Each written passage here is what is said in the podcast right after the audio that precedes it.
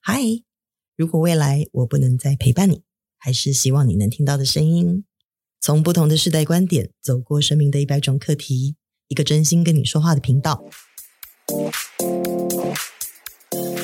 大家好，我是菲比，我是小慧，我们是两只老虎姑婆。我跟你说，嗯、我女儿现在超级无敌有自己的意见。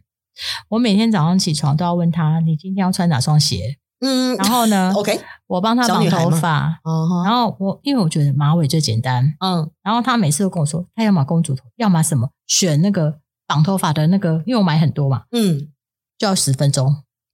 我超级昏倒，他会记得他哪一天绑过这个，然后他不想再绑这个，他今天要怎样，什么颜色的袜子，然后什么什么什么，然后他就一狗票的想法，然后我每天要跟他沟通超级久，更何况吃别的东西跟做别的事。你小时候也是这样的小孩吗？完全不是，我妈给我怎样，我跟你讲，我妈愿意帮我绑头发，我痛哭流涕，隔天都不想拆。那没办法，我觉得现在小孩的确就是比较成熟的啊。这种是叫成熟吗？我觉得嘛，你怎么会不是不觉得他是成熟呢？因为他他这其实就是一种思考力的展现嘛，而且他能够这么成熟的去考虑我的我要展现什么样貌给别人看，嗯，对吧？而且他还能够很坦率的直接跟你想说出来说，妈妈，我想要这样，我想要那样，我想要那样。嗯，虽然只你觉得他只是个发型，但对他来说，嗯，他。尽管是小学，现在也就是吃喝拉撒吧，还能有什么？难道已经谈恋爱了吗？对啊，对吧？是啊。所以就这些事情对他来说就是最重要的呀。而且这整件事情就是他就是可以展现在你的面前，然后还包括他的家人的面前。那你有没有想过一件事情是，这也是你们家人和你自己一起帮他创造出来这样的环境呢？让他非常有主见，所以我们真的做得很好，是这样吗？当然是啊，就是说你的孩子能够很很如实的去表达他的想法、他的意见，嗯，他不会委屈他自己，把声音都压在他的心里，那不真的是你们创造出来给他的安全感吗？这样听起来蛮棒的，我要给我自己鼓鼓掌。那当然是啊，真的是啊，给全家都得鼓鼓掌，因为我我会觉得这样子吧，就是。这代表，这其实也代表说，你们之间沟通其实是没有什么太大障碍或是代沟的嘛。嗯，那以前我们讲代沟这件事情，其实，在现代人的生活层面啊，真的不像我们以前长大的那种时空背景，对吧？嗯，有那种非常严重的落差。嗯，我觉得现代新一代年轻的父母啊，其实是非常愿意去给孩子那种所谓的空间跟弹性，嗯，让他们能够就是如其所示的去表达他们自己的思考或者是想法。嗯，你看，像我们以前就是。连头发，就是那时候还有发禁的年代，啊、我们刚上初中三公分，对啊，就是现在可能很多听众都已经听不懂什么是发禁了，还规定你的裙子要多长，对，对吧？这是一头发要留到什么地方？哎，我以前还有看过教官直接把那个直接剪了呀，那个半屏风吹起来，他直接从上面剪下去，你知道吗？是啊，就是你看，像我们成长的那个年代，我们有这么多的束缚和规定，对吧？怎么能够真的谁谁敢去讲心里的话？嗯，对吧？我们过去的环境。又很多是那种被限制性的发言，对对吧？以及还有我们就是需要去遵守非常非常多的规范，对，因为这个规范可能会是来自于我父母心中希望我可以是个乖孩子这个标签的一个形象。对，但是但是这种沟通方式啊，其实会让我们变得有一种习惯，是说我们很擅长去磨灭自己心里的声音，我们很能配合别人去说。别人认为得体的话，对，然后我们很能被人家去安排，对，有没有错？我们是不是都有像这样的一种习惯？哎，差了我们两个世代的人，现在不是都在上班了吗？对啊，他们没有，他们不是这样。所以啊，你看我们的父母那一代啊，其实是不是就变成说，他们也很容易就是那种很 bossy，这么讲，对，控制狂，对，懂吗？就是很容易容易教出公务员，对，颐指气使，对，所以说就是。就是没有办法，你知道吗？那个时代的部分呢、啊，其实就是很容易遇到像这样子的一个状况跟问题。嗯、对，我跟你说，我有个朋友现在四十几岁了，嗯，然后他也是，他妈妈到现在为止都还在帮他决定每一个事情，比如包含要请女朋友生日去吃什么餐厅，都是他妈妈决定。真的，真的，真的。真的，哎，我我，但是我说真的，我也觉得像你刚刚说的那个例子啊，其实，在亚洲人的家庭哦，可能真不是什么太稀奇的事。然后情况更严重的，还会是变成是知道吗，两代家长，就是爷爷奶奶、外公外婆再加爸爸妈妈、嗯、一起来教育第三代的小孩。对，你知道吗？四十岁的爸爸妈妈，比如说啊，四十岁的爸爸妈妈想要教育一个自己十岁的小孩，嗯，还要被爷爷奶奶或是外公外婆管来管去。对，对 我此此处应有掌声。嗯、很多人讲出很多人心里话，真心的。对，因为中国传统当中啊，我们传统的思教育理念就是要敬老尊贤嘛，对对吧？所以呢，这个敬老的这种价值观啊，本来理论上应该要是一个很棒的传统，嗯、对吧？那但是如果我们遇到那种真的很奇葩，喜欢那种倚老卖老的长辈，嗯，嗯，嗯什么事情都要给你指导一下，嗯、什么事情都要给你说一说，对，来给你指教一下，对对，指，然后或者是指正一下，是是是，他的晚辈们，然后也不管你到底需不需要。或者说，你讲出来的东西到底合不合现在的时宜，嗯、合不合这个现代时代的潮流？对，是不是正确的一种方向？其实，如果遇到这种长辈的时候，真的好靠近天，头很痛啊，头很痛啊。那就看你自己有没有敬老尊贤的想法。哦，我觉得这是一种考验。我们两个年纪啊，其实已经到了快要当别人长辈的时候。是，哎，不是说快，不是我们这个年纪的不好，早点生，不是快了，我已经就是别人的长辈了。对啊，我我觉得如果身为别人的长辈啊，就是说，难道我们就不能选择去相信那个三十多岁他们，或是二十多岁他们有足够的能力跟智慧去面对他们现在正在经历的问题或事件吗？我觉得有点难诶。说句实话，就像我现在啊。比方说，我们同事可能有一些刚出社会的，嗯，然后我在跟他们讲东西的时候啊，我都会觉得说，到底我是在倚老卖老，还是他有听懂我讲什么呢？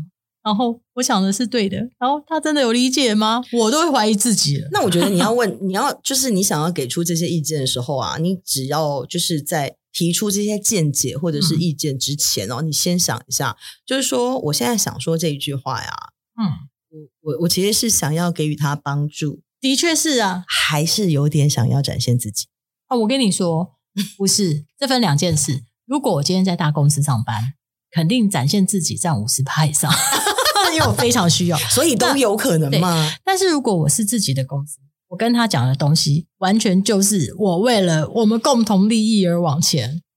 这两件事哦，其实是一件事，嗯、因为你在讲的就是，当我们要给人家意见的时候，的确很有可能是有不同的。心态嘛，啊，的确，对对吧？这没错，对对对。那我们再从另外一个角度来来来讨论这件事的话，就会变成说，那难道他们真的有需要人家的意见的时候啊？他们不会提吗？他们没有那个脑子知道自己 应该要提出问题吗？他们是有的呀。嗯，也就是说，其实我们追根到底还是我不愿意相信他们真的有能力，或者说我不相信他们有能力提问题。哦，这非常有可能，对，对吧？对，就是如果他需要的时候，人在需要的时候。自然会提出他的困扰，对不对？对。对，那如果他自己没有提出，他可能不是跟你提啊，可能跟跟别人提啊。那我们也可以先去问一下他需不需要嘛？嗯、对，对吧？对。如如果他就就如果我知道了他的需求，就比如说他要还是他不要，嗯嗯，然后我们再来做这个行动的决定。比如说是他不要就就不要讲了，对吗？那如果他需要的时候，我们再倾囊相授，这个不是比较容易变成是让对方感到舒服的方式，而不是变成自己的一厢情愿喽？因为像我变成老人之后，就发现我超鸡婆，嗯，就是热情、观察、热情，就是我观察到你需要的时候，我就赶快讲。然后后来有时候我都会自己补，没关系，你当参考就好。我我觉得就是，如果当别人给予四十岁我们啊，你想想看，我们自己四十岁的时候，就如果别人要给我们意见，我觉得同理可证的是，呃，当时我们的心态是，我们可以听，同样。同样的，我也可以不听，对对吧？对就是我我我知道要，就是我听到的应该要是更多的是别人给你这个意见，他到底是满怀善意，对对，或者是他的背后出发点是什么？看见这件事这样就好了，因为你可以选择不理嘛，所以你也可以选择不采纳嘛，对，那这都是你个人的决定啊，你不需要因为他说了一些什么就觉得自己有包袱啊，那个包袱也是你自己挂上的呀。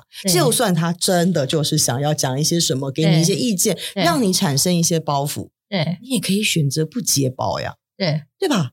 你都四十岁了，是，可是，可是我觉得我们现在是老一辈了，所以我们看四十岁的时候，还是觉得四十岁还是比我们小，还是想要讲一些啊。我跟你讲，我就是为你好，我怎样怎样怎样，就是跳脱不了这个东西。所以刚才说亚洲人的家庭在这种状况，在你刚提到那种状况，四十岁了，他妈还要帮他决定所有的事，嗯、这很常见啊。因为我们的那种文化教育背景里面，真的缺少一块，就是有关于尊重独立自主的思考嘛，尊重别人的意志。嗯，这个其这个名词是不是都比较少听见？尊重别人的意志，对。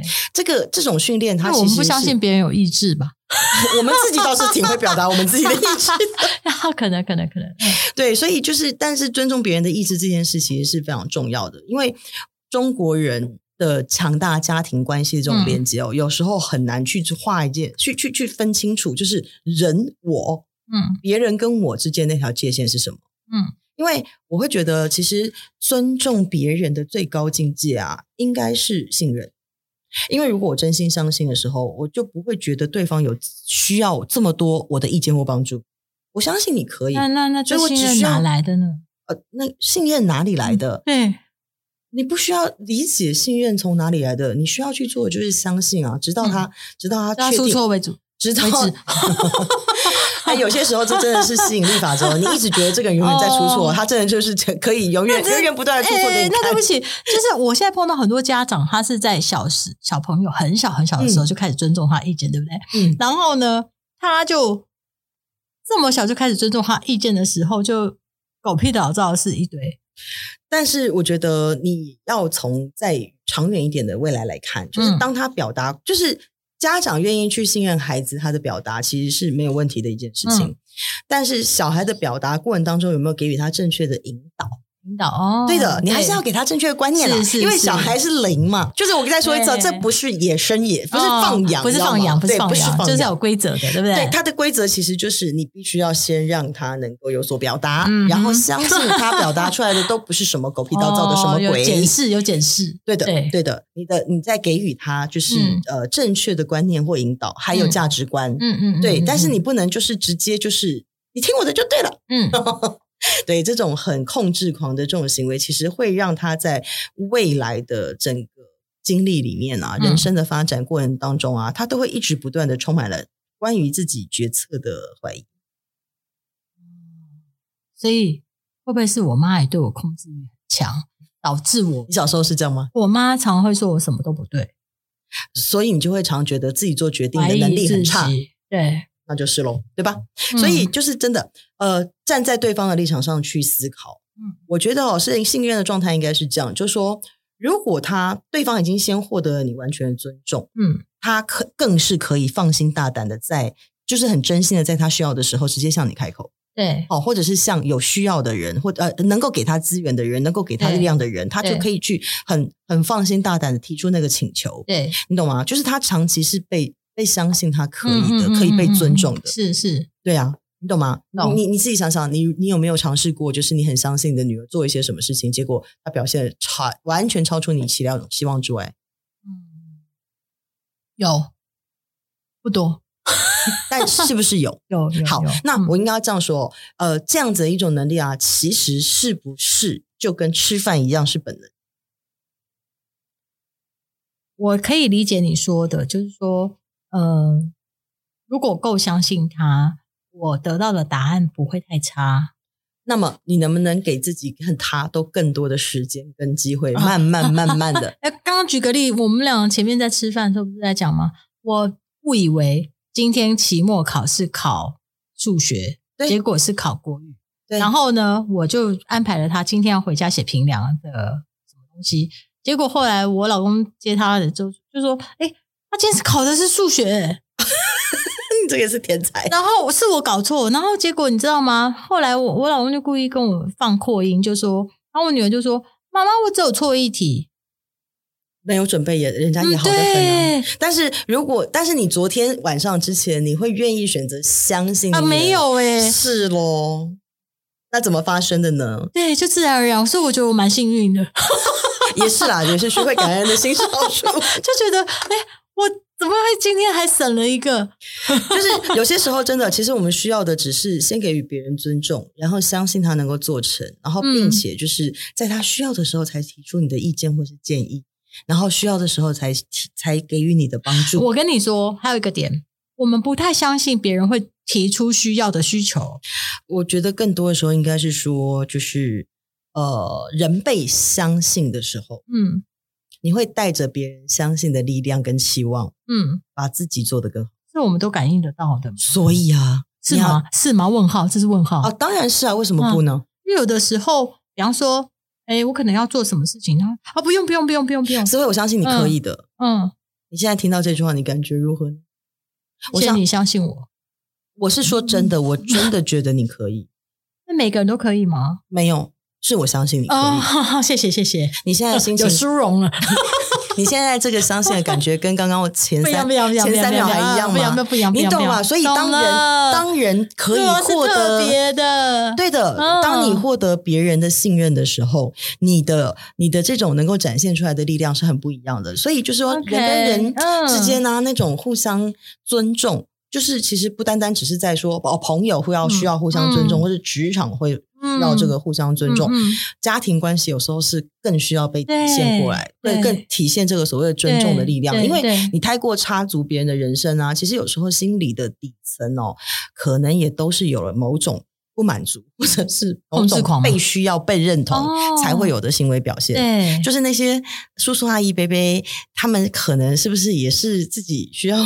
就他们在管闲事的时候，其实也是闲着无聊，然后想有存在感刷一下。Who knows 有可能就是这样的一个理由啊，所以同样是说，如果你的朋友到了四十岁，都已经应该是四十而不惑的这个年纪了，对，对吧？对，他依然还可以有很多是愿意被别人指挥，或者是说嘴巴上说不想，行动上很倒是很配合。嗯，那么其实真的可以建议他自己好好想一想啊，在他的生命里面，是不是也缺乏了某种自立的勇气，或者是拒绝别人的能力啊？我猜大部分的人没有这样想。所以才建议他可以这么去想想喽。哦，那最好他听到。好了，这就是我们今天想要跟你说的话。非常感谢你的收听，下次空中再见喽，拜拜。